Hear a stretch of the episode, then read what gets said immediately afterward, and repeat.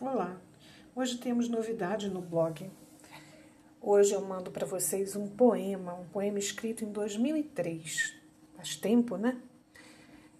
Vamos lá então. Cotidiano. Todo dia levantar da cama, abrir a janela, tomar o café, sair para trabalhar. Reparar no dourado do sol que brilha de maneira espetacular, ou simplesmente a chuva observar Todo dia sorrir, chorar, sei lá. Cantar, falar, meditar, pensar, todo dia. Todo dia conquistas a realizar, a paz, momentos especiais, uma história para lembrar. Todo dia a missão de escrever neste caderno tão particular uma página nova de vida para saborear.